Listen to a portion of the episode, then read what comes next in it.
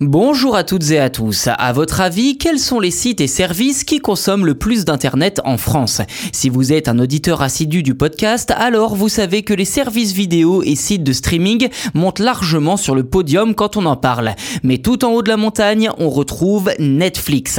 La compagnie américaine consomme en effet un cinquième de la bande passante française à elle seule. C'est donc d'un poids très lourd que Netflix pèse sur l'Internet français d'après l'ARCEP. À en croire la dernière étude de l'autorité de régulation des communications, le service de vidéo à la demande représentait à lui seul 20% de la consommation de bandes passantes dans le pays en 2021. Il y a un an, l'organisme avait déjà alerté sur cette consommation excessive où, il faut s'en souvenir, Netflix affichait déjà un tel score. Ce n'est pas une situation nouvelle, mais l'enseignement principal, c'est surtout qu'en 12 mois, la situation n'a absolument pas changé.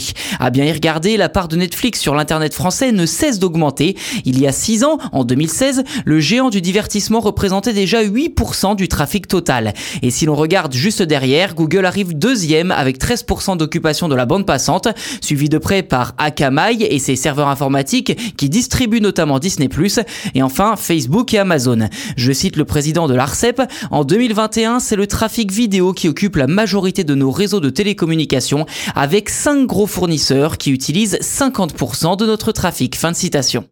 Plusieurs éléments expliquent cette consommation grandissante. En premier lieu, les Français s'intéressent de plus en plus aux services vidéo pour se divertir avec une exigence de latence très faible et de qualité toujours plus élevée.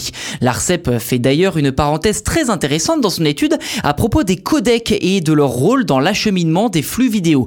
Si vous ne savez pas ce qu'est un codec, eh bien il s'agit tout simplement d'un dispositif qui permet de mettre en œuvre l'encodage et le décodage d'un flux de données tout en réduisant le poids de ce même flux. Aujourd'hui, la majorité du trafic Internet dans le monde est faite de données vidéo compressées. S'il existe certains codecs très performants capables de réduire drastiquement la bande passante consommée, comme le HEVC, le VP9 ou le AV1, eh bien ces derniers peuvent créer des incompatibilités, ce que les hébergeurs souhaitent absolument éviter.